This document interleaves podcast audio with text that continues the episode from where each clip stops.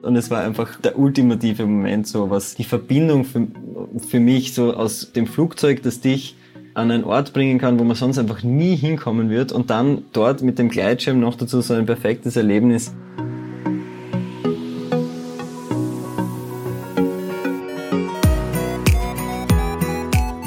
Potsglitz, der Lugleits Podcast. Geschichten aus dem Kosmos des Gleitschirmfliegens. Heute mit Paul Guschelbauer und Lucian Haas am Mikrofon. Paul Guschelbauer ist in Gleitschirmkreisen bekannt als einer der erfolgreichsten Teilnehmer bei den Red Bull X-Alps. Viermal schon stand er bei dem alle zwei Jahre stattfindenden Hike-and-Fly-Rennen von Salzburg nach Monaco auf dem Treppchen. Und zwar stets auf einem dritten Platz, zuletzt im Juni 2019. Als Pilot fliegt Paul allerdings nicht nur professionell Gleitschirm. Der 35-jährige Österreicher besitzt auch eine Privatpilotenlizenz und nennt eine kleine, in Alaska stationierte Piper Super Cup von 1956 sein eigen. Dieses einmotorige Propellerflugzeug ist sehr leicht und kann mit seinen dicken Ballonreifen auch abseits von jeglichen Flugplätzen in der Wildnis landen. Zumindest wenn man das Handwerk als Buschpilot gelernt hat. Und das hat Paul in Alaska getan. Im vergangenen Jahr erfüllte er sich dann einen großen Traum. Er nahm seine Frau Magdalena mit in den kleinen Flieger, zudem auch seine Gleitschirmausrüstung. Dann flog er von Alaska in über 50 Etappen bis nach Feuerland, also vom äußersten Zipfel Nord zum äußersten Zipfel Südamerikas und zwar im Tiefflug über alle Landschaften hinweg. Project Overland nannte er dieses Abenteuer, das rund 180 Tage dauerte und mehr als 20.000 Flugkilometer umfasste. Am Ende hatte sich Pauls Blick auf die Welt verwandelt, seine Beziehung verändert und seine Flugerfahrung vervielfacht. Zumal er bei Zwischenlandungen auf verlockenden Berggraten auch noch mit seinem Gleitschirm an Orten in die Luft kam, die wohl noch nie zuvor auf diese Weise beflogen wurden. In dieser 18. Folge von Potsglitz erzählt Paul Guschelbauer eine ganz besondere Geschichte, in der der Kosmos des Gleitschirmfliegens auf faszinierende Weise mit dem des Buschpiloten verschmilzt. Denn beide Arten zu fliegen können voneinander profitieren und sich gegenseitig befruchten. Paul, stell dir vor, du müsstest eine Visitenkarte drucken lassen. Mit einer einzigen Berufsbezeichnung darauf. Und du müsstest dich dabei festlegen, was würdest du eher darauf angeben? Ich bin Gleitschirmpilot oder ich bin Buschpilot? Ich bin auf jeden Fall Gleitschirmpilot, ja. Warum? Weil das einfach, da komme ich vom Fliegen her her und ähm, die Entwicklung als Flugzeugpilot ist bei mir noch nicht so weit fortgeschritten, dass ich sagen würde, ich bin Flugzeugpilot. Nun warst du ja aber zumindest im vergangenen Jahr 2018 eigentlich viel mehr als Buschpilot als als Gleitschirmpilot unterwegs, wenn man es zumindest in Tagen rechnet. Flugstunden vielleicht, weiß ich nicht so ganz.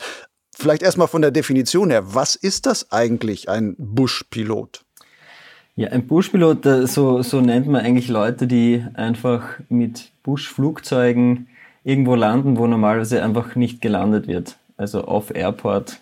Also dort, wo, also dort, wo kein Flughafen oder kein Flugplatz ist, normalerweise. Ähm, vielleicht gibt's irgendwo so, so, ein, so ein bisschen einen Weg, der schon ein paar so Spuren drauf hat und das kann dann helfen, aber es ist einfach nicht ein, ein standardmäßiger Flugplatz oder Flughafen gemeint. Und ja, wenn da Pilot und Flugzeug zusammenpassen, dann kann man da eben auch an coolen Orten landen. Und wie bist du darauf gekommen, ein Buschpilot zu werden? Ja, ich würde mich jetzt noch nicht als, als wahrhaftiger Buschpilot bezeichnen. Ich bin da immer sehr, ein bisschen zurückhaltend. Ähm, ich bin einfach darauf gekommen, in diese Richtung der Flugzeugfliegerei zu gehen, weil mir, also ich habe hier in, in Österreich meinen Privat, Privatpilotenschein gemacht und habe mir dann gedacht, na irgendwie ähm, ist mir das eigentlich hier so ein bisschen von Flugplatz zu Flugplatz zu fliegen irgendwie zu wenig und ich wollte halt auch Stunden Erfahrung und so weiter sammeln und habe dann so irgendwie geschaut, wo auf der Welt man eigentlich ein bisschen mehr mit mehr Freiheit fliegen könnte. Und da bin ich dann irgendwie über den Gavin McClurk und sein Projekt auch mit der Alaska Range und so weiter Step by Step irgendwie da auf Alaska gekommen und habe dann dann hat sich eigentlich das eine zum anderen irgendwie gegeben und da bin ich dann irgendwann mit meinem kleinen Fliegerchen in Alaska gestanden und habe das gelernt, was die Leute dort Buschfliegen nennen, ja. genau. So hat sich das entwickelt. Und eigentlich das, das ganze Ziel dahinter war jeweils immer nur einfach Flugstunden zu sammeln, in der Luft zu sein, Erfahrung zu sammeln. Und für mich war einfach diese, diese Herausforderung, dann dort wirklich, wirklich in, in der Wildnis landen zu können und an Orte zu kommen, die man sonst einfach nicht erreichen kann. Das ist, das ist auch noch immer das Spannende für mich. Gleichzeitig auch diese Herausforderung, diese, diese Maschine da irgendwie so zu beherrschen, gleich wie das auch mit einem Gleitschirm sein kann, den muss man auch beherrschen. Hm. Wie kann man das denn lernen, Buschpilot zu werden? Man, eine klassische Pilotenlizenz, die machst du hier, dann startest du immer von deiner Runway oder sonst was. Jetzt musst du plötzlich lernen, ganz woanders auf, du sagst, in wilden Regionen eigentlich runterzukommen, Untergrund einzuschätzen oder sonst, sonst was alles. Was für Skills muss man eigentlich dafür dann als Pilot wirklich besitzen? Und ähm, ja, wer kann dir sowas beibringen? Wie hast du das dann gelernt?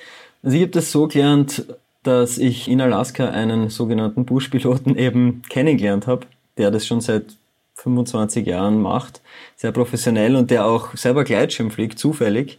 Und der hat mir das eigentlich wirklich super beigebracht. Also das ist schon mal genial gewesen, ähm, so jemanden zu finden. Das ist, wie du sagst, das ist einfach eine Voraussetzung, um in diese, in diese Richtung wirklich gut zu werden, ist so jemand, so eine Art Mentor einfach Voraussetzung. Da war erst einmal der eben, Ken heißt der, und dann in weiterer Folge habe ich noch ein paar andere kennengelernt, die das Ganze nicht so, sag ich mal, so auf ähm, Arbeit Buschpilot angegangen sind, sondern so mehr auf Spaß Buschpilot. Und was es dazu braucht, das war die zweite Frage, glaube ich, gell? Ja, welche Skills braucht man dafür? So? Genau, die Skills, die man, also man braucht einmal ein passendes, oder gehen wir nicht vom, vom Material aus, sagen wir mal, jedes Flugzeug hat gewisse Langsamflugeigenschaften, genauso ähm, wie ein Gleitschirmflieger hat auch irgendwie Star Speed. Und je langsamer ein Flugzeug fliegt, ähm, desto kürzer kann man es landen. Und diesen Bereich des Flugzeugs zu beherrschen, das ist einmal zum Beispiel ein so ein Skill. Also, also dass ich dieses Flugzeug ähm, an seinen ähm, physikalischen Grenzen irgendwie kontrollieren kann. Wenn das einmal wenn das einmal läuft, dann hat man schon mal viel, viel gelernt. Und wenn man dann irgendwie draußen ist in der Natur, dann geht es darum, einfach noch die, die, die Techniken zu erlernen, einfach die Umgebung richtig einzuschätzen, das, das Gelände zu sehen, wie steil geht's da bergauf. Ähm, wo kommt der Wind her? Ich sitze in einem Flugzeug, da spürt man das nicht so wie, wie in einem Gleitschirm zum Beispiel, weil dort gibt es ja keine Windfahnen oder so. Und diese ganzen Informationen, die kommen dann irgendwann zusammen und dann trifft man irgendwann die Entscheidung, okay, da kann ich landen. Und dann muss man dort, dann landet man da, dann geht im besten Fall alles gut. Und irgendwann ähm, muss man eben auch bedenken, dass man da auch wieder wegstarten soll, sollte. Ähm, das gehört dann auch noch dazu. Und ja, das ist mal so grob was es braucht aus meiner Sicht. Ähm, die, die ganze Gleitschirmfliegerei hat dann natürlich extrem geholfen und das hat da auch mein, mein Mentor eben der Ken dann ziemlich schnell bemerkt. Er hat auch gesagt, also das, das sieht man einfach, wenn einer irgendwie weiß, wie etwas fliegen kann oder warum etwas fliegen kann und was so grundsätzliche Eigenschaften und sowas sind. Weil jeder Flügel fliegt ja im Prinzip gleich. Ob das jetzt auf einem Flugzeug oder auf einem Gleitschirm ist, das macht ja dann in, in dem Sinn keinen Unterschied mehr. Nun hast du jetzt im vergangenen Jahr ein ganz besonderes Projekt gestartet. Project Overland nennst du das. Worum ging es dir dabei? Mir ist in erster Linie darum gegangen, äh, viel zu fliegen und viel Neues zu entdecken. Äh, das Ganze hat sich so ergeben, dass ich eben da in Alaska war und dann haben wir gleich am Anfang mal, wie ich dorthin bin, äh, geredet, also ich mit, mit einem anderen Buschpiloten, und hat mir so erzählt, ja, er, er, er fliegt eh schon seit weiß ich wie vielen Jahren da herum und sein Traum ist so einfach immer weiter zu fliegen.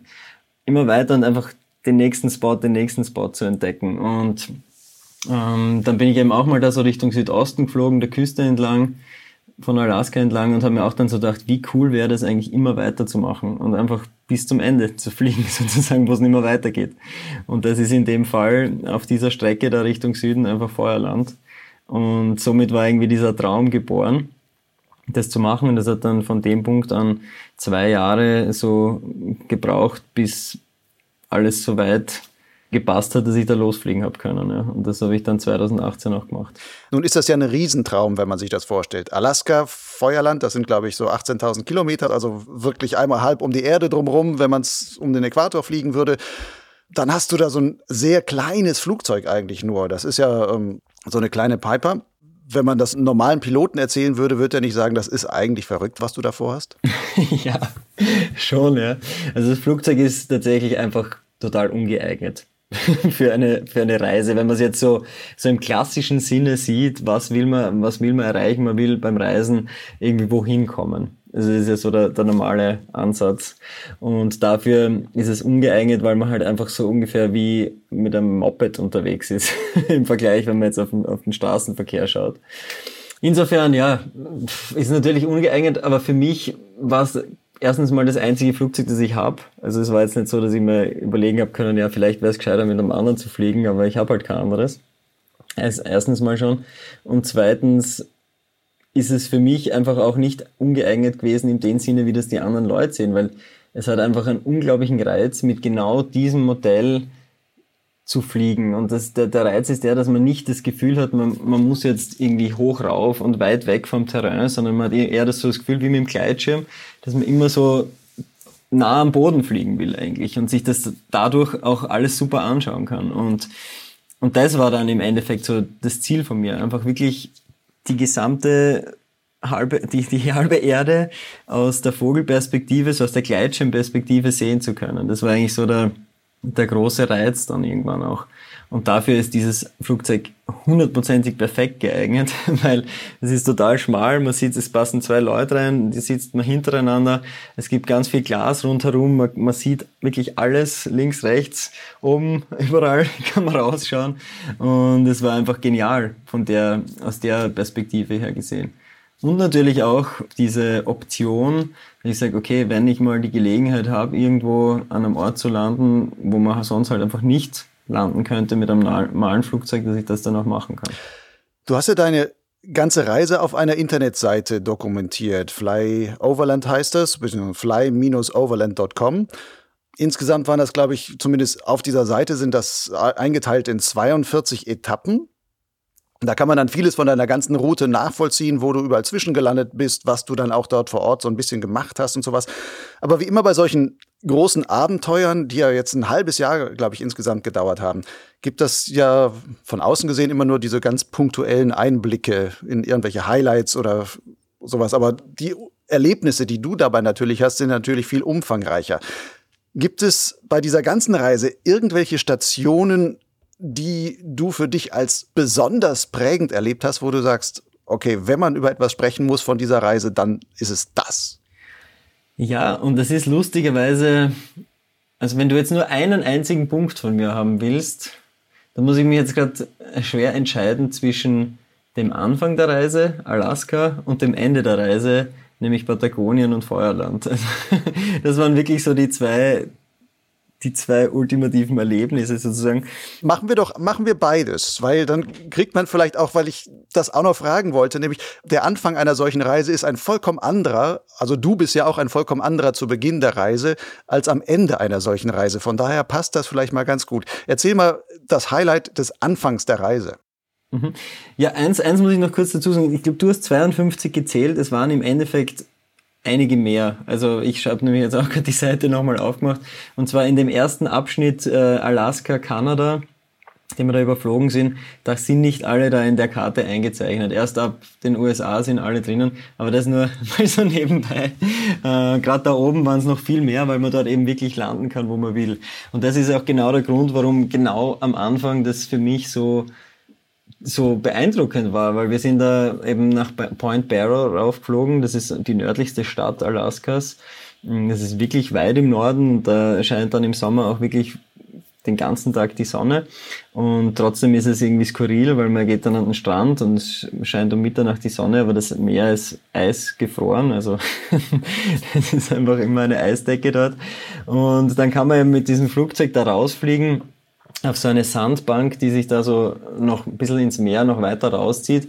Und dann ist man wirklich am nördlichsten Landzipfel ähm, der USA bzw. Alaskas. Und dann, wenn man da sich das vorstellt, dann geht's nach Norden, kommt da einfach nur mehr Eis und dann ist man irgendwann am Nordpol, also auch am Eis.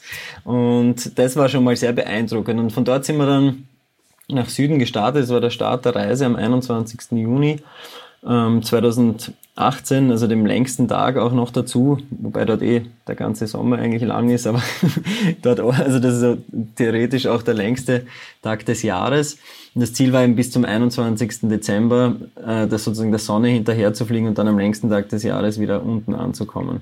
Und dann sind wir eben da oben losgeflogen und gleich einmal am Anfang sind wir dann zum Übernachten in so einem Strand gelandet wo wirklich weit und breit nichts ist, haben unsere Zelte da ausgepackt. Wir sind ziemlich spät gelandet, sicher so um elf in der Nacht, aber wie gesagt, total Tageslicht. Sonne ist noch relativ hoch gestanden. Und dann habe ich schon gemerkt, ja, irgendwie der Wind, der kommt also aus, aus Norden. Das steht, schaut eigentlich ganz gut aus. Von der Stärke her dürften so 30 kmh gewesen sein.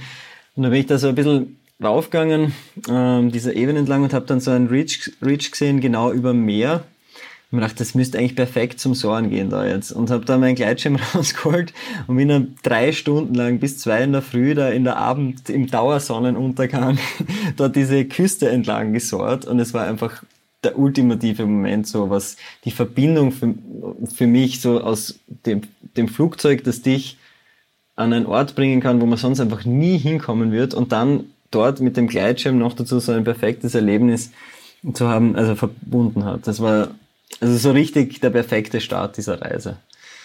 Dann hast du sehr, sehr viele Erlebnisse dazwischen gehabt.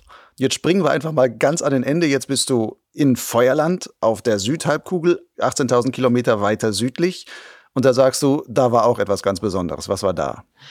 Genau, 18.000 Kilometer, 180 Tage später sind wir dann irgendwann in Patagonien angekommen. Und das Beeindruckende war eigentlich, dass sich die Welt schon die ganze Zeit, aber da ist es dann richtig deutlich geworden, einfach spiegelt. Ja.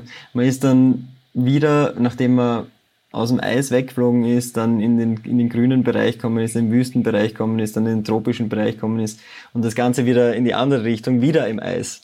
Und, und dort hat sich dann eigentlich das ganze Erlebnis auch wiederholt. Also ich bin dann wieder mit meinem Flugzeug darüber, über die, über die Gletscher und so weiter geflogen und habe dann wieder die Möglichkeit gehabt, dort an, einem, so einem, an so einer Schotterbank zu landen, an so einem wunderschönen Fluss. Und es war vom Gleitschirmfliegen nicht so perfekt wie in Alaska in dem Moment, aber trotzdem einfach das Erlebnis hat sich sozusagen gespiegelt. Und es war irgendwie so interessant nach diesen ganzen Erlebnissen da dazwischen, wo wirklich ganz viel fliegerische Herausforderungen dazwischen waren, ganz viele Fluggebiete dazwischen waren, dann einfach noch einmal da unten zu sein irgendwann einmal und genau dieses Gegenteil oder dieses Gleiche auf der anderen Seite der Welt gespiegelt zu erleben. Das war irgendwie sehr beeindruckend. Aber das waren jetzt natürlich nur für mich so diese Punkte, ja, was da dazwischen war. Ich würde dir das am liebsten alles natürlich jetzt erzählen, weil jetzt, jetzt fange ich wieder zum Denken, jetzt fange ich wieder zum Denken an, an die verschiedenen Erlebnisse und denke mir nur so, wow, da war schon wirklich viel Cooles dabei. Ja, wenn man sich deine Internetseite so anguckt, dann ist ja alles Mögliche. Allein von Landschaften, da ist Wüste dabei. Du warst oben auf Vulkanen in 6000 Meter Höhe, fast, glaube ich. Ähm, du bist ähm, über Dschungelgebiete geflogen, ähm, hast dann Ecken gehabt, wo es dann fürchterlich nur geregnet hat. Da hast du tagelang dann festgesessen. An anderen Tagen konntest du dann wieder super fliegen. Hast auch die unterschiedlichsten Leute dann da getroffen. Gerade was, was Leute betrifft. Ähm, ich kenne das auch so von Reisen mit für mich das Eindrücklichste sind meistens immer auch Menschen, denen man begegnet, wo man plötzlich sagt, boah, was ist das für eine Person? Was, äh, was haben die für Skills oder was haben die schon erlebt oder sonst irgendwie was? Was hast du da für Besonderheiten noch erlebt? Ja, also gerade die Menschen, äh, die wir da am Weg getroffen haben, waren eigentlich so der Schlüssel zum Erfolg von dem ganzen Projekt nachher.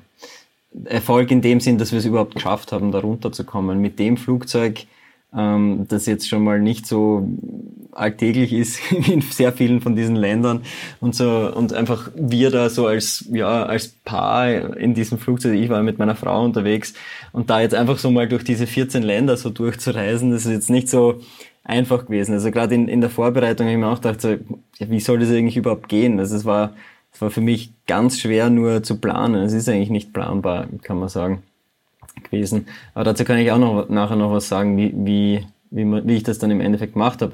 Aber auf jeden Fall, es hat dann im Endeffekt nur funktioniert, dadurch, dass wir sozusagen von einem coolen Menschen, der begeistert war von dem, was wir machen, zum nächsten Menschen geschickt wurden, der begeistert war von dem, was wir machen und so lokal immer die richtigen Informationen bekommen haben und auch mal bei jemandem übernachten haben können, ähm, irgendwelche Tipps bekommen haben und einfach extrem herzlich auf der ganzen halben Welt sozusagen aufgenommen worden sind.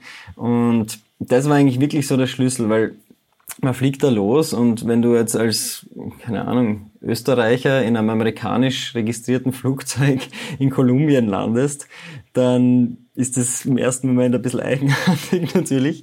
Aber wenn du vorher schon irgendwie mit den äh, Leuten aus ähm, Panama geredet hast und die dir gesagt haben, ja, sie haben da einen Freund in Kolumbien und den rufen sie jetzt gleich mal an und der hat so ein gleiches Flugzeug wie du dort und der kann dir da sicher weiterhelfen und du kommst dann dorthin und der wartet da schon, dann ist das natürlich ganz was anderes und dann funktioniert sowas auch und, und das war eigentlich so, ja, das war ein unglaubliches Erlebnis. Ich bin jedem einzelnen von diesen ganz, ganz vielen Menschen, die wir da getroffen haben, extrem dankbar ja, das ist einfach der Schlüssel gewesen zu dem Ganzen. Aber sowas kann man ja nun wirklich nicht planen in der Form, sondern du kannst sagen, da kannst du eigentlich nur ins Leben vertrauen.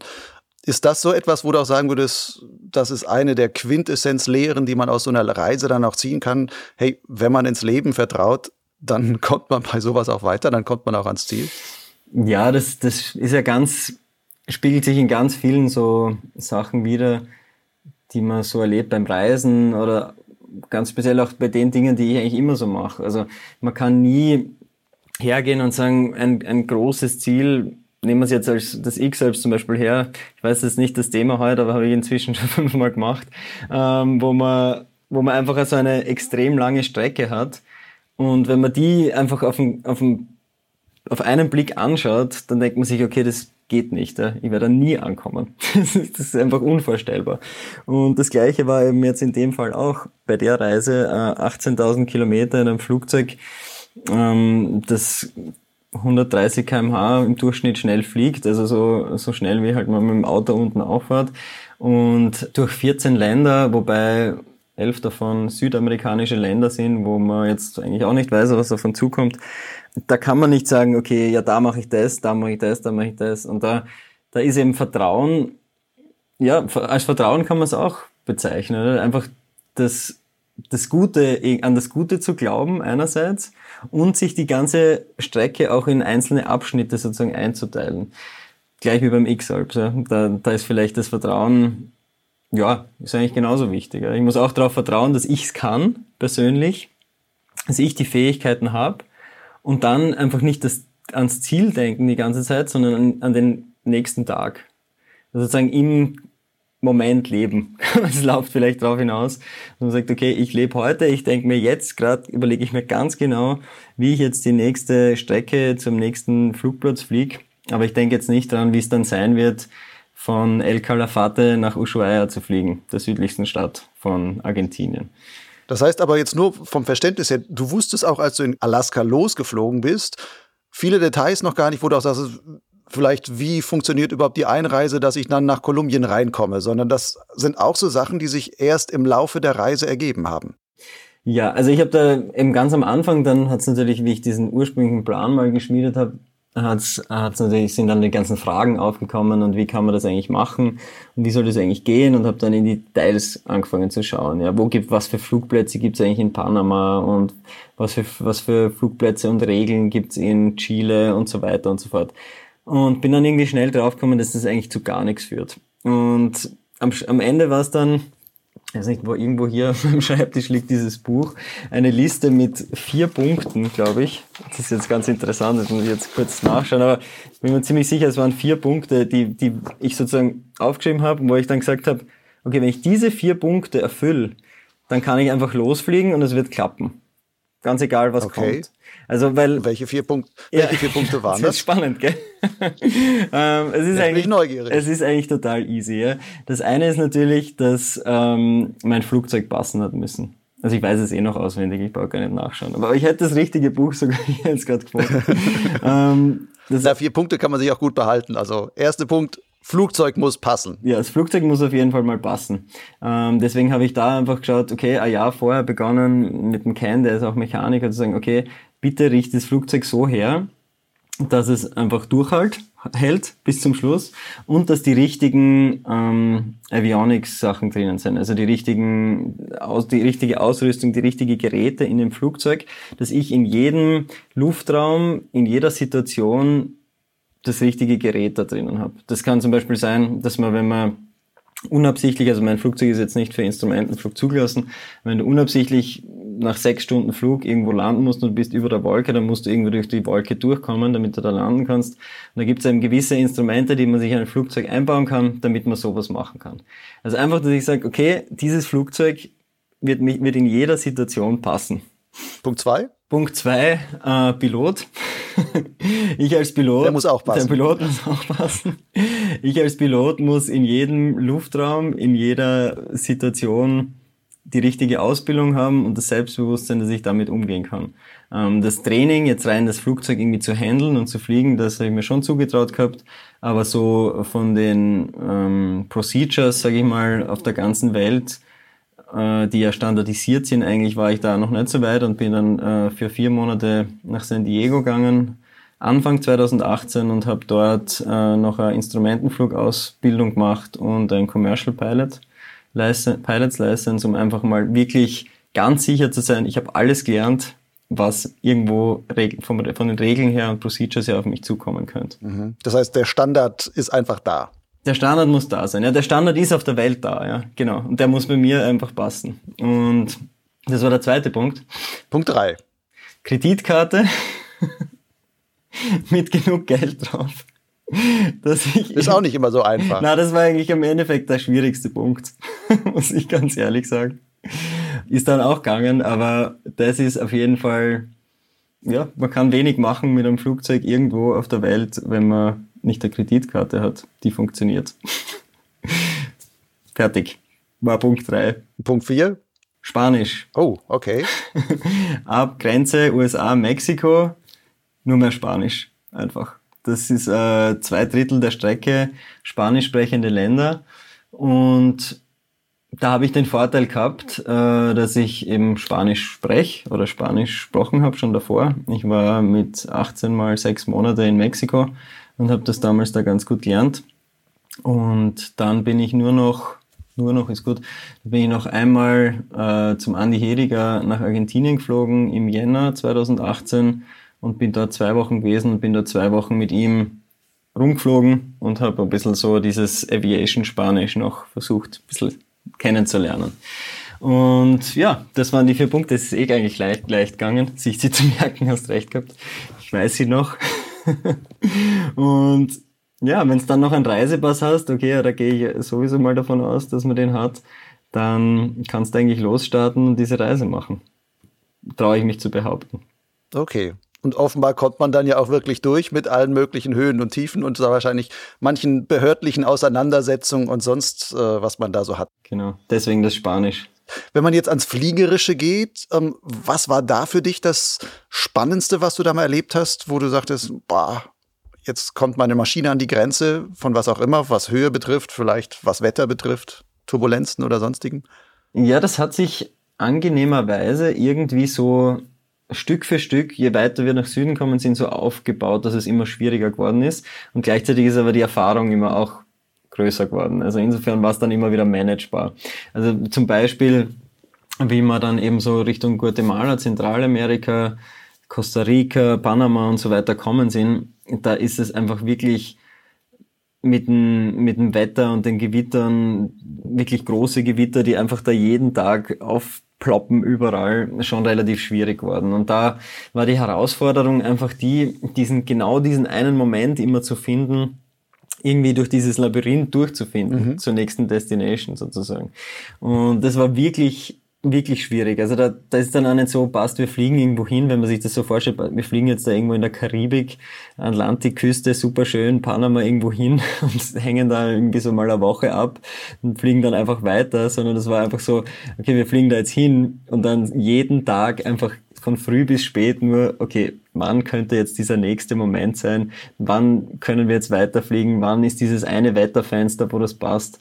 dass sich einfach das irgendwie ausgeht. Und das hat sich dann auch so gesteigert. Also das war dann, sage ich mal, bis Panama City ist es immer schwieriger geworden. Und dann ist sozusagen die, die Königsetappe gekommen, weil die Königsetappe von, von, von dem her war definitiv von Panama City nach Cali, Kolumbien. Da fliegt man über den dichtesten Dschungel der Erde, wo es keine Straßenverbindungen auch gibt. Also jeder, der irgendwie Pan American Highway reist, der muss dort spätestens, wenn er mit einem Auto unterwegs ist, auf ein Boot, auf ein Boot wechseln weil es dort einfach keinen Landübergang gibt, weil der Dschungel einfach alles dort einnimmt. Das heißt, da ist einmal in meinem Flugzeug, wir sind sechseinhalb Stunden da im Flugzeug gesessen und wirklich da zwischen den Gewitter Slalom geflogen, äh, über, dem, über dem Nichts sozusagen aus der Dschungel und das war definitiv in dem Sinn die größte Herausforderung, was, was das Wetter angegangen ist. Dann ist es wieder natürlich, zuerst wir sind aus der Wüste gekommen, aus der trockenen, dann in dem Bereich und dann wieder in die Wüste, dann war das Problem wieder gelöst. Aber dann sind wieder andere Herausforderungen kommen, wie zum Beispiel eben die Höhe, die du angesprochen hast. Also die Anden sind ja einfach extrem hoch. Mhm. Also ja, wie, wie hoch kann, kann so eine Piper eigentlich fliegen? Offiziell gesehen, da. normalerweise.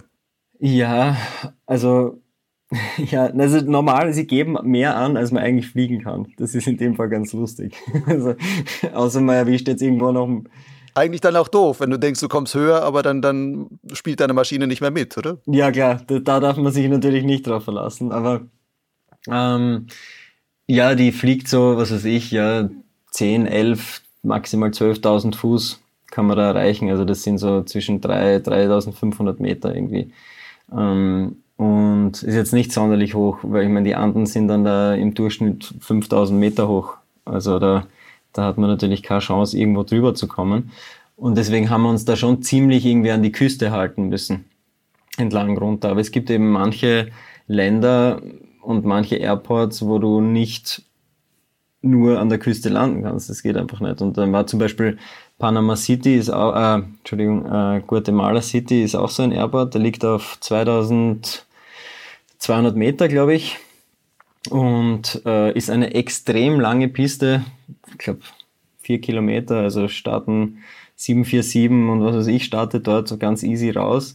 Und wir sind da, also die Höhe ist das eine, was so ein, was so ein kleines Flugzeug beeinflusst, das andere ist die Temperatur. Ähm, zu, wenn es so richtig warm wird, ist die Luft jetzt, Luftdichte natürlich auch weniger hoch und dann. Dann reicht der Auftrieb nicht mehr so. Ja, die, aber nicht nur Auftrieb, sondern die Leistung vom Motor wird auch massiv schlechter. Mhm.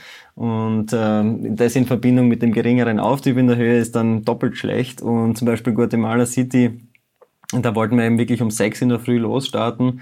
Wir haben auch so ein sechs Stunden Leg vor uns gehabt. Das heißt, das Flugzeug bis relativ weit über das maximal zugelassene Takeoff-Weight irgendwie beladen, was unausweichlich war. Also das ist dann, das ist dann schon Jetzt, das fliegt dann schon, ja, das passt alles, ist halt einfach nicht ganz hundertprozentig so gedacht. Und konnten dann nicht wegfliegen, weil in der Früh eben Nebel war. Und dann haben sie auch noch, die eine Piste geht Richtung Berge, die andere Piste geht runter Richtung Meer. Das ist für mich natürlich zu bevorzugen, irgendwie Richtung Meer, wo ich dann gleich einfach sinken kann, anstatt steigen zu müssen.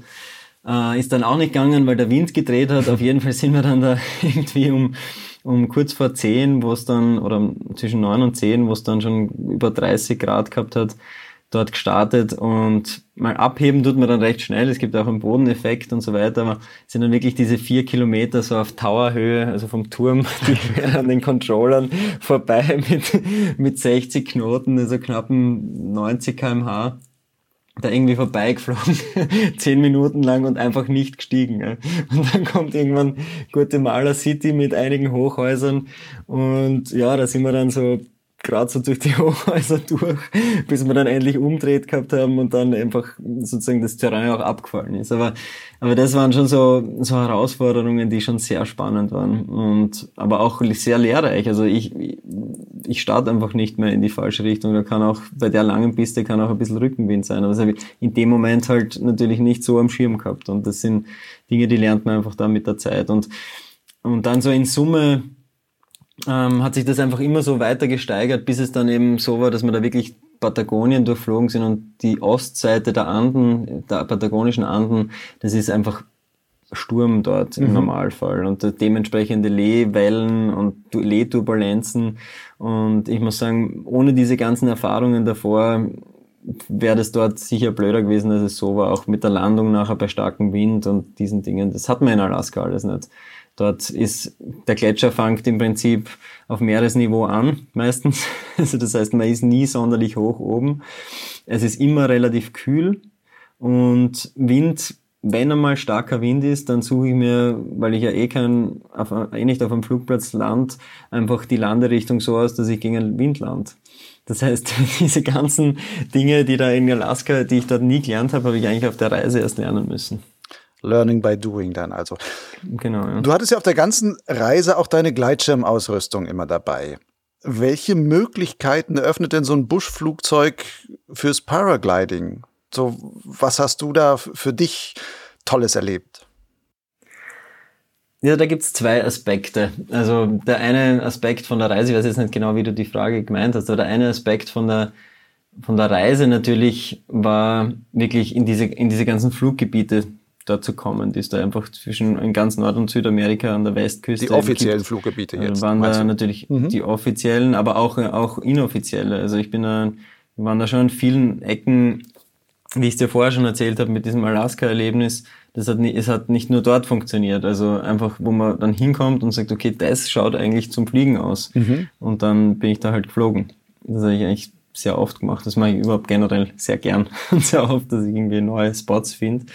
Aber der zweite Aspekt, also ich weiß nicht, ob das eben deine Frage war, was kannst du mir nachher sagen? Der zweite Aspekt ist auf jeden Fall, dass jede Stunde in so einem Flugzeug Erfahrung bringt auch fürs Gleitschirmfliegen. Also das glaubt man vielleicht nicht, weil man glaubt, okay, man sitzt in einem Flugzeug, das hat mit Gleitschirmfliegen überhaupt nichts zu tun. Aber nur als Beispiel, ich bin gestern mit dem Simon Oberrauner in einer Cessna geflogen. Cessna kennt wahrscheinlich jeder, eigentlich ein relativ, jetzt kann es nicht ganz ein kleines Flugzeug, mehr, schon relativ schwer. Aber er hat dann auch gesagt, das gibt's ja nicht. Da war so ein bisschen Föhn bei uns gestern oder ist gerade bei uns in den Alpen da. Und hat er gesagt, das gibt's ja nicht, man spürt da genau, wo der Aufwindbereich ist und wo der wo Abwindbereich ist und so weiter. Und mein Flugzeug ist halt nochmal halb so schwer wie so eine Cessna. Das heißt, fliegerisch war es wirklich wie mit, fast wie mit einem Gleitschirm. Also die Erfahrung, da wirklich diese halbe Welt zu umfliegen, und immer zu spüren, wo, wo ist irgendwie Aufwind, wo ist Abwind, wie ist das, wie stark ist so ein Gewitter gerade, wie, wie stark ist der Aufwand wirklich, wie fühlt sich das Lee an, wie fühlt sich das Luft an. Also es war für mich ein unglaublicher Erfahrungswert, auch mit diesem Flugzeug diese Strecke zurückzulegen. Gibt es denn Dinge aus dieser Gleitschirmfliegerei, die du ja schon Jahre davor auch schon betrieben hast, die dir für diese Aufgabe wirklich direkt weitergeholfen haben und wo du vielleicht sagst, da profitierst du als Buschpilot wirklich ähm, davon? Ja, da ich ein ganz gutes Beispiel. Ich bin mal am Anfang meiner Buschpilotenkarriere sozusagen da in Alaska geflogen und wir haben damals eben eh den Gavin bei seinem North of Known Projekt uh, supported mit dem Flugzeug auch. Also immer wieder mal irgendwo hingeflogen und ihn getroffen. Und da war ein Buschpilot mit mir mit, ähm, mit seinem Flugzeug, auch so ein kleiner Flieger, und wir sind dann halt da irgendwo gelandet, auf der anderen Seite von der Alaska Range. Ähm, dann hat es ihm geheißen, ja, wir müssen jetzt da über die Alaska Range wieder zurück auf die andere Seite. Wir sind gleichzeitig gestartet und ich bin halt dann nicht so gerade zum Berg hingegangen, sondern habe halt so geschaut, ja, wo könnte da jetzt ein Aufwind sein und bin dann halt da an diese Wand, äh, wo da ein bisschen so die Sonne drinnen war und dann vielleicht noch ein bisschen den Wind mitgenommen. Auf jeden Fall fünf Minuten später war ich halt da irgendwo oben über den Bergen und bin da über die Alaska Range drüber und er funkt mich so an, der ist jetzt aber schon seit 15 Jahren oder so erzählt, äh, Buschpilot in Alaska gewesen. Es funktioniert, ja, naja, kommt da nicht gescheit hoch und er weiß nicht, wie ich das jetzt überhaupt angestellt habe. Das gibt's ja jetzt nicht, dass ich da überhaupt über die Berge drüber kommen bin. Das, das, das ist ja nicht normal und so weiter. Und, und das ist ja nichts anderes. Also in einem Flugzeug spürt man oder da, da wirkt sich ja Aufwind und Abwind genauso aus wie beim Gleitschirm. Das ist ja, da gibt's ja keinen Unterschied. Und diese Erfahrung, die ich da habe, dass ich halt einfach wirklich relativ genau weiß, wo es raufgeht und wo es unangenehm turbulent ist und wo es runtergeht, die hat sich bei mir bei jedem einzelnen Flug irgendwie bewährt mit dem mit dem Flugzeug. Und mh, mm, das ist ja den Motor, sozusagen den Motorantrieb, die Motorleistung kann man sozusagen einfach da als Konstante nehmen. Und alles andere umrechnen. Also wenn, wenn ich einen Aufwind habe, konstante Motorleistung, dann spare ich halt am Ende so und so viel Sprit, weil ich einfach so und so viel schneller fliegen kann, weil ich einfach den, die Leistung vom Aufwind noch dazu habe mhm. sozusagen. Das heißt, du fliegst das Flugzeug fast wie ein Motorsegler, auch wenn du jetzt gar nicht die Spannweite hast mit deinem deiner kleinen Absolut, Piper da. Ja. Das ist völlig, das ist ganz egal. Also das ist mit jedem Fluggerät immer gleich, dass du, dass du von der Energie her, vom Energiehaushalt her einfach das mitrechnen kannst, diese Aufwindbereiche. Und da, da war es gerade in den Anden oft extrem spannend. Also äh, allein vom Sicherheitsfaktor her schon. Wenn du einfach startest mit so einem leichten Flugzeug und da jetzt bei starkem Wind durch die hohen Berge fliegst, wenn du nicht weißt, auf welcher Seite ist es sicher und auf welcher Seite ist es turbulent und Abwind, ähm, dann geht das auf lange Sicht einfach nicht gut in so einem Flieger. Und das, das muss man normal über Jahre lernen und das habe ich eben über Jahre im Gleitschirm gelernt und das hat, da mir, hat mir da sicher extrem viel gebracht. Jetzt mal andersrum gedacht oder andersrum angeschaut. Gibt es denn auch Sachen, wo du sagst, da hast du fürs Gleitschirmfliegen auch wirklich was profitiert dadurch, dass du jetzt mit dieser Piper da fliegst und da vielleicht auch na, vielleicht manche Linien abfliegen kannst, wo du dich sagen würdest, das traue ich jetzt mit, mit dem Gleitschirm erstmal nicht zu, weil wer weiß, ob ich da hinten überhaupt landen kann. Aber mit der Piper hast du plötzlich die Möglichkeit, auch neues Gelände viel besser zu erkunden und sowas. Gibt es da Sachen, wo du sagst, da hast du profitiert, was dann wirklich auch deine Art, vielleicht Gleitschirm zu fliegen, Gelände zu lesen oder sonst was zu machen, was das beeinflusst, verbessert oder sonst was hat? Du hast das im Prinzip jetzt gerade schon genauso gesagt, wie ich es jetzt als, als, also gesagt hätte. Und zwar eben, dass man eben ein bisschen was ausprobieren kann. Dadurch, dass man einfach erstens mal stabile Flügel hat, die jetzt nicht gleich zusammenklappen und zweitens noch einen Motor hat, dass man irgendwie eine zweite Chance bekommt, wenn man es noch rausschafft aus irgendeinem Abwind. Das heißt, ich habe oft mal was ausprobieren können, wie zum Beispiel bei starkem überregionalen Wind, wie fühlt sich das Lee jetzt wirklich an? Da drüben? Oder ist es eigentlich eh viel ruhiger sogar im Lee zu fliegen und vielleicht, ja, steigt es dort vielleicht auch noch gut und so. Also das, das hat mir, genauso wie ich es vorher fürs Flugzeugfliegen erklärt habe, genauso viel im Gegenzug, äh, im Gegensatz dazu eben auch fürs Gleitschirmfliegen gebracht. Also die, wenn ich es mir jetzt so überlegt habe, ich bin dann zurückgekommen nach einem Jahr, ich war 2018 insgesamt zwei Wochen in Österreich daheim sozusagen und bin verhältnismäßig wenig Gleitschirm geflogen. Ähm, natürlich in jedem Land bin ich geflogen und immer wenn es gegangen ist, bin ich geflogen, aber zu dem, was ich sonst, natürlich wenn ich daheim bin, eigentlich jeden Tag am Gleitschirm fliege, ähm, war es natürlich wenig. Und trotzdem, dann bin ich im Heimkommen und dann habe ich gewusst, okay, ich jetzt fünfeinhalb Monate Zeit, dann ist das nächste X-Alps. Und habe jetzt eigentlich ein Jahr lang ja, mich nicht jetzt konkret spezifisch auf X selbst vorbereitet. Und trotzdem glaube ich, dass ich in dem einen Jahr mindestens so viel dazugelernt habe, fliegerisch, wie wenn ich ein Jahr lang in den Alpen Strecken fliegen gewesen wäre. Und es hat sich auch so angefühlt. Also ich bin dann fliegen gegangen hier wieder im Frühjahr, 2000, also im Heuer, im Frühjahr, ähm, ganz normale Streckenflüge gemacht und habe sicher nicht das Gefühl gehabt, dass ich weniger kann als vorher, sondern eher mehr. Das heißt, egal welche Fliegerei, das trainiert quasi so das Vogelhirn, wo man sagt, äh, die Luft verstehe genau. ich dann jetzt einfach viel besser. Ja. Also sage ich mal, alles, was, ich meine, klar, wenn du jetzt in einem Chat sitzt und da sowieso gleich mal in irgendein Flight-Level drauf schießt auf 10.000 10.000 Fuß, äh, 10.000 Meter und dann dort mit dem Autopiloten rumfliegst, wird es natürlich nicht helfen. Aber alles, was sich, sagen wir mal, unterhalb äh, im Aufwindbereich abspielt und mit einem Fluggerät ist, dass du noch halbwegs agil steuern kannst, bin ich ganz sicher, dass jede Minute in der Luft was bringt, ja, ganz egal. Wenn wir jetzt noch bei dem Vergleich von Gleitschirm und diesem Motorflugzeugfliegen bleiben, aber auf eine andere Sache schielen. Es gibt ja auch so diese typische Flieger-Communities, Gleitschirmpiloten, Motorschirmpiloten oder nicht Motorschirm, ähm, Motorflugzeugpiloten, gerade diese kleinen äh, Sportmaschinen so. Ähm, gibt es da für dich Unterschiede zwischen diesen Communities, wo du sagst, sehr typisch zu erkennen? Oder ist es eigentlich Flieger, egal mit welcher Maschine oder welcher Technik sie fliegen, ähm, irgendwo sind das immer ganz ähnliche Menschen? Hm, das ist jetzt eine interessante Frage, die ich dir, die ich dir so aufs Erste jetzt gar nicht beantworten kann, so, so gleich, weil da will ich mich auch gar nicht drüber trauen, jetzt zu sagen, okay, die Menschen sind so und die Menschen sind so. Ähm, ich finde, dass jeder, der fliegt, ist irgendwie schon mal ein Feld, ja, so kann man schon sagen, jeder, der fliegt, ist irgendwie in, vielleicht in einer gleichen, gleichen Art Mensch sozusagen, weil er eben fliegt und weil ihm das irgendwie taugt, ähm, da sozusagen irgendwie die Welt von oben zu sehen und irgendwie diese drei Dimensionen zu erleben, in denen man sich da bewegen kann. Aber ja, gleich wie, wie die Motorflieger vielleicht den, den Gleitschirmfliegern, die Motorgleitschirmflieger, den, den Thermikfliegern, ja, die, da sind vielleicht auch irgendwie so Unterschiede dabei, ja, aber das sind, das sind natürlich Details. Ähm, wo schon Unterschiede gibt, sind, glaube ich, eben diese Leute, die sich wirklich damit auseinandersetzen, mit diesen ganzen Luftbewegungen, wie eben die Gleitschirmflieger das extrem machen.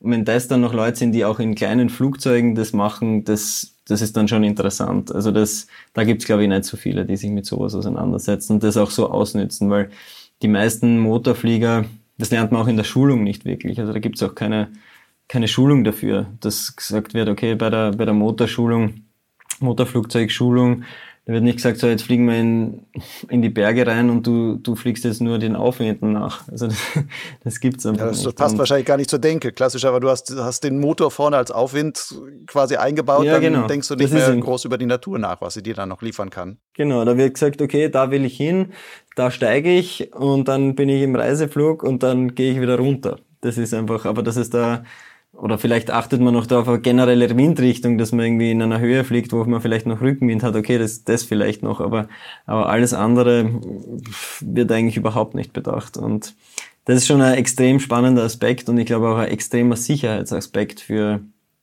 für die Leute, weil eben, was ich vorher schon dem Beispiel der erfahrene, an sich erfahrener Buschpilot in Alaska fliegt die ganze Zeit über die, über die Alaska Range drüber, hat aber gar keine Ahnung, dass er sich jedes Mal eine Viertelstunde sparen könnte, wenn er nur die richtige Linie fliegen würde, theoretisch. Weil er einfach viel schneller nach oben kommt. Genau, weil er schneller nach oben kommt und dann eben auch schneller fliegen kann, ja, wenn er den Aufwind auch in Geschwindigkeit umsetzen kann. Springen wir jetzt noch mal ein bisschen im Thema. Wenn man das Projekt Overland im vergangenen Jahr bei dir verfolgt hat, da hast du am Anfang immer regelmäßig noch so ein Videovlog quasi auch gemacht, ständig neue Episoden reingestellt und dann irgendwann hat das aufgehört. Ich glaube, irgendwo in Mexiko oder sowas. Ähm, was ist da geschehen? Was, was war der Punkt? Warum hast du gesagt, ach, die Videos, das lasse ich jetzt mal sein? Ja, das ist eh schön, dass ich das jetzt hier irgendwie anbringen kann, weil ich ja immer wieder die Frage gestellt bekomme, natürlich, was ist da jetzt los gewesen und warum hast du da nicht weitergemacht? Die Antwort ist einfach ganz easy, ich habe es einfach nicht mehr auf die Reihe gekriegt, das jetzt auch noch zu machen. Also da so ein Video zu schneiden war einfach, ja, das, das kostet einfach drei, vier Tage Arbeit und diese drei, vier Tage Arbeit habe ich einfach nicht mehr gehabt. Ich bin dann, das war dann so viel mit, mit Länder, jeden, keine Ahnung, jede Woche ein neues Land, äh, Flugplanung, Wetter, was weiß ich, was da alles dazukommen ist plötzlich und dann habe ich schon noch weiter alles gefilmt, aber diese Tage habe ich einfach nicht mehr gehabt. Und ich habe dann irgendwann einmal auch ähm, einfach, das hat mir auch leid dann, weil das war ja immer schon der Plan. Ich habe auch 2017 schon mit dem, mit dem X-Alps angefangen, diesen Vlog zu machen und da auch eben die Community schon aufgebaut. Und das war auch schon immer mit dem Hintergedanken, einfach das für dieses Overland-Projekt zu machen. Also den, den YouTube-Kanal, diese Idee habe ich eigentlich auch für dieses Projekt gehabt einfach das alles da, das klingt jetzt so, als hätte ich nicht gern ich selbst auch da drauf ge gebracht. Das war super cool, das war, hat mir extrem Spaß gemacht. Aber so im Hinterkopf habe ich immer gehabt, ja, na, ich, ich baue diesen Kanal auf, damit ich dort dann diese Geschichte von dieser Reise erzählen kann. Und dann habe ich einfach gemerkt, okay, mit den Mitteln, nur ich allein, mit meinem Laptop, und mit meinem Flugzeug und dann ist noch meine Frau dabei gewesen. Okay, die hat mir schon ein paar Sachen helfen können, aber sagen wir mal, nur wir beide haben es einfach nicht geschafft, in 180 Tagen da runter zu reisen und gleichzeitig das zu filmen, zu schneiden und online zu stellen. Und es tut mir irgendwie leid, ähm, allen gegenüber, die da irgendwie gewartet haben. Aber ich kann jetzt nur sagen, ich habe alles weiterhin gefilmt. Wir haben inzwischen jetzt äh, acht Episoden äh, produziert mit Red Bull. Ähm, die kommen auf Red Bull TV und auf Red Bull YouTube. Die zeigen einfach da sicher die schönsten Bilder und, und beschreiben die Reise so. Natürlich kann man nicht in, so ins Detail gehen, weil wenn man da 50 Episoden auf YouTube machen würde, aber es wird, es wird die Reise ist dokumentiert, es kommen diese Episoden, werden veröffentlicht werden und es kommt nächstes Jahr dann auch noch ein äh, 45 Minuten Dokumentation fürs Fernsehen darüber aus dem Material, das ich gefilmt habe und ja, so so kommt's schon noch irgendwann, aber das andere ist einfach nicht mehr gegangen. Also dann, dann war es so irgendwie entweder oder ein bisschen. Mhm. Du hast jetzt gerade schon erwähnt, ähm, bei der Reise war deine Frau Magdalena die ganze Zeit mit dabei. Sie saß dann in dieser kleinen Piper immer hinter dir, weil das so ein schmales Ding ist. Das ist wie Tandemfahren, man sieht immer nur den Rücken oder den Kopf von dem anderen. Ähm, damit war die ja eigentlich, du warst der Pilot, sie hat wahrscheinlich gar keinen Pilotenschein in der Form. Das heißt, die war vollkommen von dir abhängig. Ähm, nun ist das ja eine ziemlich intensive Phase wahrscheinlich, wenn man so lange da zusammen fliegt und da immer hintereinander sitzt und der andere, der muss das irgendwie ähm, hinkriegen, dass das alles so klappt. Was hat diese Reise mit euch als Paar eigentlich gemacht? Hat das, in welcher Form hat das eure Beziehung verändert? Ja, also da Also, ich weiß jetzt nicht, ob ich, mit, ob ich die ganze Geschichte erzählen soll, oder ob ich einfach nur zusammenfassend sagen, sagen soll, es ist jetzt besser, als es vorher war. aber es war okay, hart. Okay, das ist die Kurzfassung, aber es war hart. Es war, es war sehr hart, äh, zwischendurch natürlich, weil sie ist irgendwie so ins kalte Wasser geworfen worden. Also ich habe ja schon so Pläne gehabt, irgendwie da, ja, und wir machen einen großen Film und dann kommt irgendwie ein Kameramann mit und der sitzt dann bei mir hinten drin und der filmt dann alles und dann produzieren wir irgendwie diese Videos und die Vlogs und so weiter. Und im Endeffekt im Nachhinein muss ich sagen, ist es eh so kommen, wie es kommen hätte sollen. Aber in dem Moment war dann irgendwie so, das, das funktioniert jetzt alles nicht. Ich habe irgendwie kein Budget für sowas und das, das, das läuft einfach nicht so. Und ähm, der Platz ist für sie frei geworden. Weil, ja, das werden jetzt die einen oder anderen vielleicht irgendwie nicht so cool finden, aber ja, wir, wir sind verheiratet und ähm, sie, sie hat jetzt kein Geld von mir, für, mich, von mir verlangt, dass sie sich da hinten eingesetzt hat und mitgefilmt hat und so.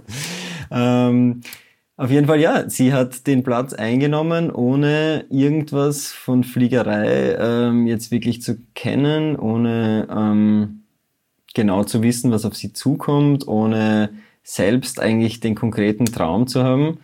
Und sie hat sich, sie hat einfach vertraut und hat einfach mitgemacht. Und ich hab's, ich finde es noch immer faszinierend und finde es bin noch immer wahnsinnig stolz auf sie und dass sie das mit durchzogen hat. Und ich glaube, es hat uns, es hat sie stärker gemacht und es hat uns stärker gemacht und es war für uns beide ja genauso perfekt, wie es gelaufen ist. Also ganz spannende, also ganz spannender Aspekt dieser Reise, definitiv. Mhm.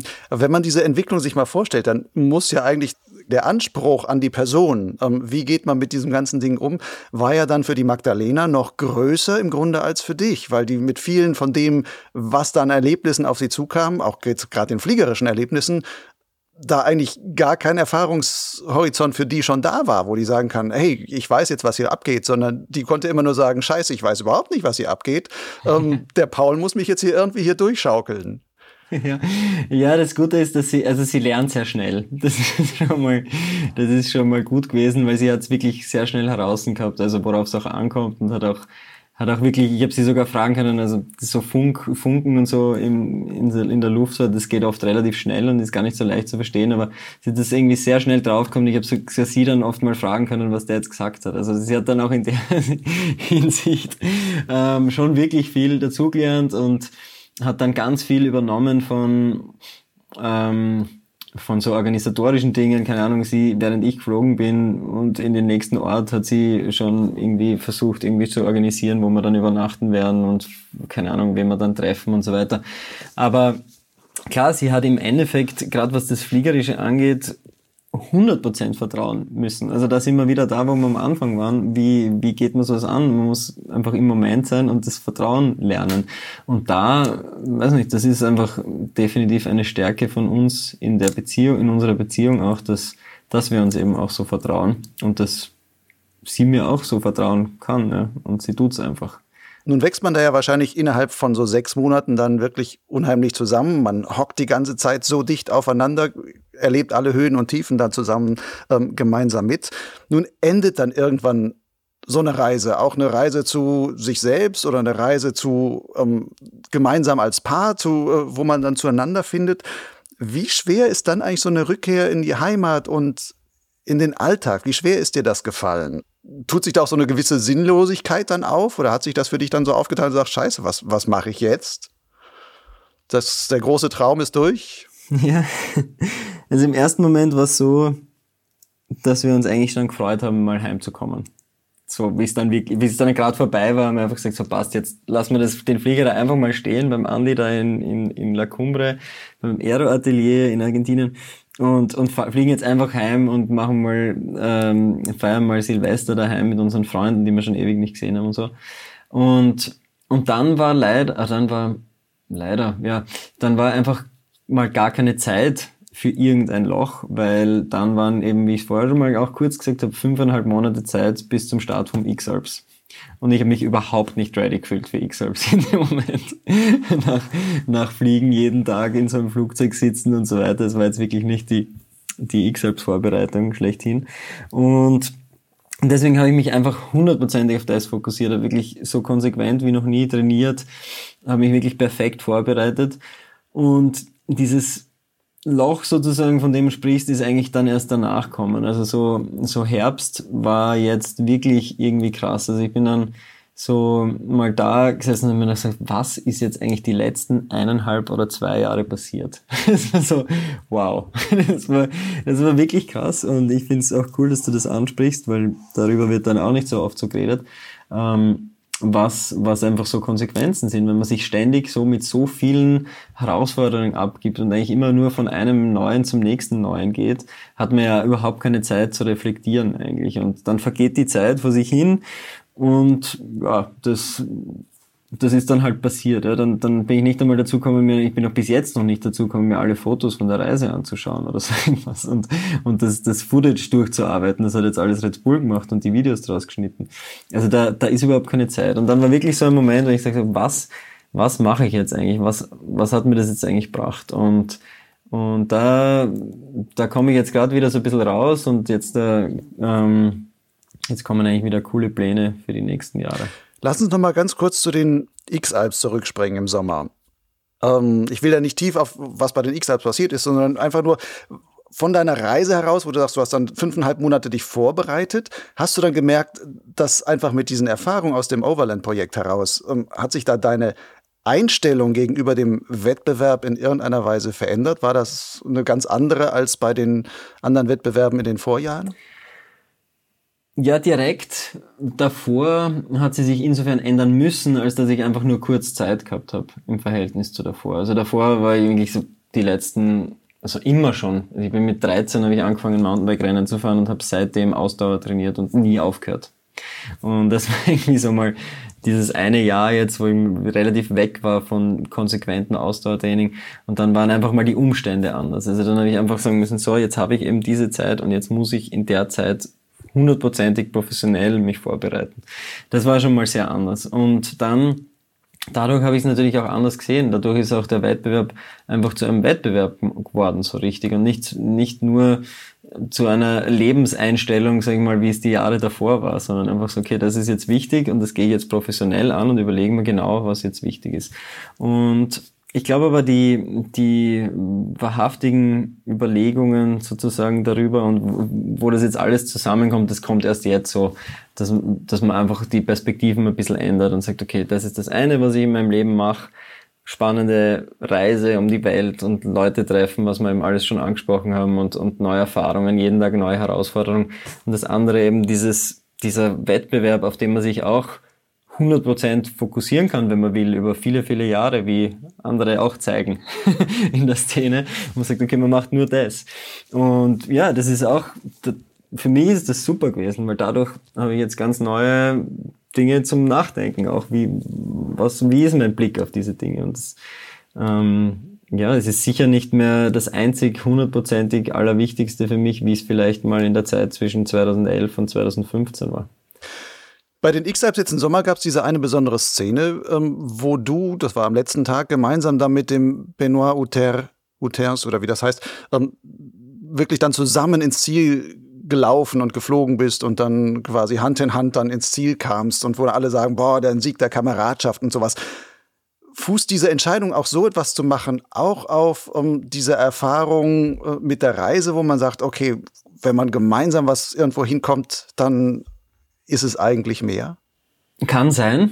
Das weiß ich jetzt nicht genau, ob, ob man Verbind diese Verbindung äh, finden kann, aber in dem Moment, um es einfach mal so zu sagen, wie es ist, hat es überhaupt gar keine andere logische Lösung für uns beide geben. Also da, keine Ahnung, ich kenne den Benoit oder ich habe den Benoit davor eigentlich gar nicht wirklich gekannt, aber wir sind eben in den zwei, drei Tagen vor dem letzten Tag schon immer wieder so irgendwie so nicht jetzt direkt aufeinander getroffen, aber wir haben uns so ein kleines Battle geliefert gehabt. Und dann eben am vorletzten Tag sind wir da irgendwann am Abend dann wirklich an der gleichen Stelle gelandet, nachdem wir uns am Tag davor irgendwie schon so voll gebettelt haben und ich dann wieder ein bisschen vor war, dann war er wieder ein bisschen vor. Auf jeden Fall, plötzlich stehen wir am Abend am gleichen Punkt und, und, und, und laufen zwei Kilometer, bis es 22.30 Uhr ist, ähm, noch gemeinsam da entlang und reden halt so und denken uns, ja, boah, wie krass jeder eigentlich nur froh ist, dass es jetzt irgendwie tatsächlich so ausschaut, als könnte man es jetzt ins Ziel schaffen. Also das ist so, da war, da hat aber er sogar mehr noch diese Einstellung gehabt. Für mich ist es schon noch so ein bisschen mehr der Wettbewerbsanteil gewesen. Und er war einfach wirklich so, und das habe ich ihm dann auch wirklich hundertprozentig abgenommen, so, ich will einfach nur irgendwie nach Monaco kommen. Ja. Das ist so bei ihm ganz, ganz arg drinnen gewesen.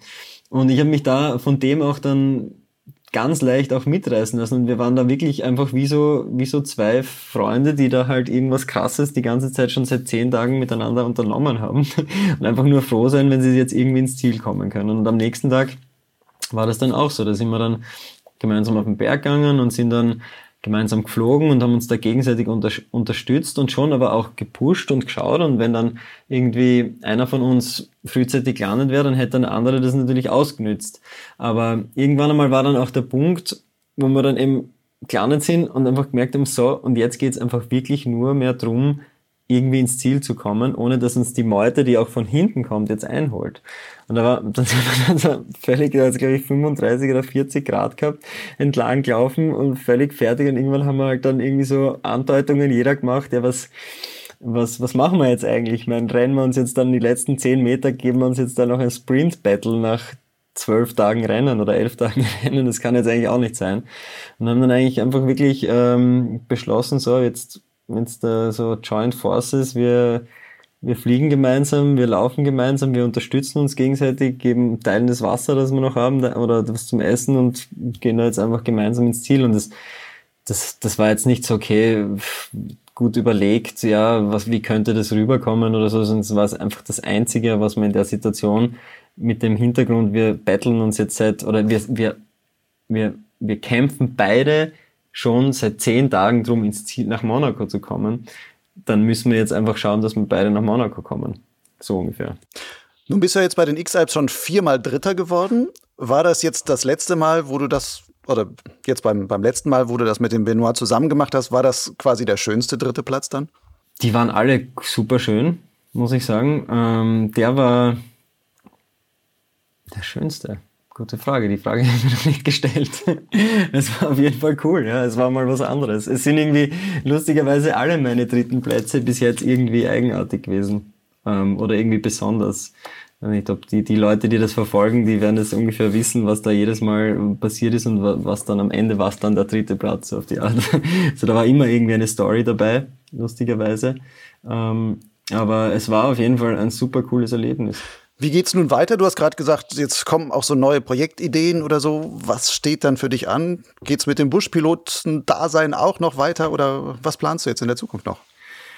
Ja, ich bin jetzt im, im September, habe ich jetzt mein Flugzeug irgendwie äh, zuerst mit einem Container, ist es, zuerst ist es mit einem Container von Buenos Aires nach Seattle gekommen und dann bin ich ähm, nach Alaska raufgeflogen und habe es dann jetzt dort bei meinem Freund, dem Ken, eben geparkt. Also es ist jetzt noch dort und es ist noch, es gehört noch mir und habe schon diese Ideen auch, was ich damit nicht noch alles machen würde, gern dort. Ähm, gleichzeitig möchte ich aber auch hier äh, in Österreich ein bisschen mehr in die Richtung was machen und vielleicht schauen, ob man nicht auch hier ein bisschen das mehr zeigen kann, was man mit so einem Flugzeug eigentlich machen kann. Wer weiß, was sich da noch entwickeln kann. Ähm, einfach das, ja, das auch hier ein bisschen ausprobieren. Muss ich jetzt schauen, wie ich das jetzt organisiere, weil mein Flugzeug wird wahrscheinlich nicht herkommen, das gehört auch nicht daher, das gehört einfach nach Alaska. Das ist eine Richtung. Und dann ähm, für nächstes Jahr, also ich habe schon X-Alps 2021 am Schirm wieder und nächstes Jahr möchte ich einfach mal schauen, dass ich wieder da gut fit wäre, mich so langsam darauf vorbereite und habe da eben auch so eine Projektidee. Ähm, in den Alpen mit dem Gleitschirm, Hike and Fly, ja, aber ein bisschen so mehr so mein Stil. Also das ist so die Idee, was würde ich eigentlich gern machen während X, selbst wenn es kein Rennen wäre, sozusagen. Dann würde ich manche Dinge vielleicht anders machen, als ich, als ich sie während dem Rennen tun muss. Und ein bisschen das würde ich gerne mal so ein bisschen ausprobieren. Das ist einmal so ein Projekt. Ja, und dann familiär wird sich auch irgendwie was tun in nächster Zeit. Das ist doch eine schöne Nachricht zum Ende. Dann würde ich auch damit äh, mit diesem Podcast zum Ende kommen. Ein paar schöne Ausblicke für die Zukunft in alle Richtungen. Paul, ich danke dir für deine tollen Erzählungen, die vielen Ausführungen da. Ein tolles Abenteuer. Ich glaube, da steckt so viel drin. Man könnte wahrscheinlich dann stundenlang darüber erzählen und alle möglichen kleinen und großen Abenteuer dann da aufgreifen die Leute, die hier zuhören, wahrscheinlich werden, ein paar werden dann auch gucken, was kann man da noch an, an Videos bei dir auf deinem Kanal dann noch nachschauen oder dann auch die neuen, die dann wahrscheinlich jetzt von den Red Bull-Geschichten dann auch noch dazu kommen. Also es lohnt sich auf jeden Fall da ein bisschen reinzugucken, kann ich nur sagen. Um, macht irre Spaß. Darf ich da noch kurz noch einhaken? Ja, gerne. Zwar, ähm, möchte ich einfach noch sagen, ich, also diese Geschichte, Overland-Geschichte erzähle ich auch mit meiner Frau zusammen in Form von meinem Vortrag. Also wir, wir haben den jetzt vorbereitet und wir wollen jetzt schauen, dass wir da gut verteilt ähm, in, in Österreich und auch Deutschland ein paar Termine finden und ich hoffe, dass dann, wenn dann Leute noch weiter Interesse haben an unserer Story, dass vielleicht auch irgendwie, dass wir uns dann persönlich sehen und diese Geschichte vielleicht noch irgendwo erzählen können. Ja, ich wäre gespannt, auch da noch mehr Hintergrund zu erfahren. Und soweit ich weiß, machst du es ja mit der Magdalena zusammen. Also die wird ja wahrscheinlich auch noch einen Teil von, von ihrer Geschichte dann auch noch erzählen, die wahrscheinlich mindestens genauso spannend ist wie deine Geschichte. Ist auf jeden Fall was, wo es sich lohnt, dann wahrscheinlich hinzugehen. Mhm. Ja, na, auf jeden Fall. Also sie hat da ganz, weil du ja vorher auch gefragt hast, wie, wie das für sie war, sie kann das sehr gut erklären, wie das für sie war. Das ist schön. Okay, Paul, ich danke dir und ähm, ja, danke dir. wünsche dir für alle weiteren Projekte, die jetzt kommen, alles Gute. Danke vielmals, ja. Danke fürs Interview.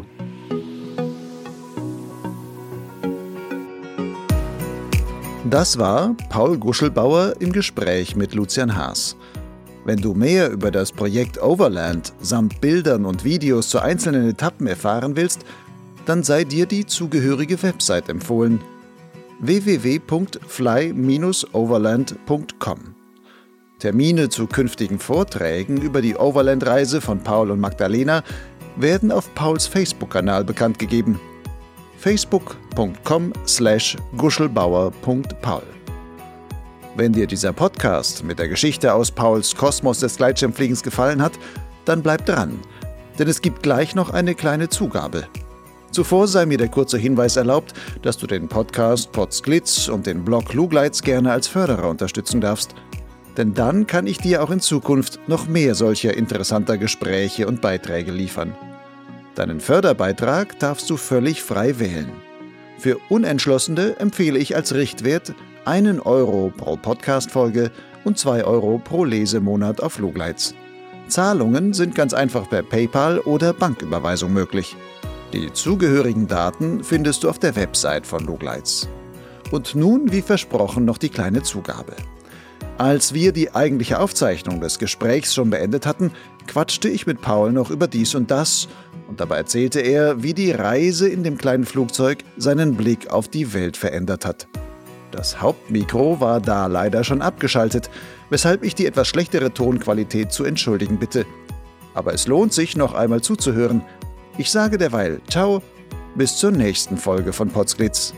Und jetzt noch einmal Paul Guschelbauer ein Punkt daher von der Reise, der, der sich bei mir total eingeprägt hat, war definitiv auch zu sehen, wir sind jetzt wirklich von ganz oben nach ganz unten geflogen auf der Welt. Also so weit, dass man die, den Globus wirklich halten kann mit zwei Fingern. Das ist schon weit dann. Ähm, und wenn du das alles so fliegst, so langsam, und dann siehst du selbst, wie sich die Welt unter dir so Stück für Stück verändert. Also eben, wie ich es vorher gesagt habe, zuerst Gletscher, dann wieder Wald und dann wieder Wüste und wieder, wieder Dschungel und so weiter und so fort und das Ganze wieder. Dann war meine, mein Gedanke so, okay, wir haben einfach nur die eine Welt und die eine Welt ist relativ klein. Und wenn wir heutzutage in einen, zum Flughafen fahren und in einen Chat steigen und dann zehn Stunden später in Thailand aussteigen oder was, dann glauben wir, wir sind in einer anderen Welt. ganz klar, jeder glaubt das. Jeder glaubt, okay, steige irgendwo ein, das ist ja ganz eine andere Welt, da schaut alles anders aus, die Menschen sind anders und so weiter. In Wirklichkeit ist es aber nicht so. Und ich glaube, wenn dieses Bewusstsein mal geschaffen wird, dass dass das eben wirklich gar nicht so weit ist und dass da, dass da das alles zusammenhängt und relativ klein ist und dass man das alles selbst mit einem kleinen Flugzeug umfliegen kann. Das dauert halt ein bisschen länger, aber dass das einen Zusammenhang ergibt, dann wäre das ein großer Schritt, glaube ich, für die, für die Wahrnehmung der Menschen auch. Also da, das, das ist schon, da steckt schon viel dahinter in, mit, diesen, mit den Flugreisen, jetzt nicht nur wegen den, wegen den äh, Schadstoffen, sondern auch wegen diesem Gefühl der Menschen. Jeder glaubt, ich fliege in eine andere Welt. Thailand ist irgendwo ganz woanders. Also ein anderer Planet ist es aber gar nicht. also das hat es mir halt so aufgezeigt.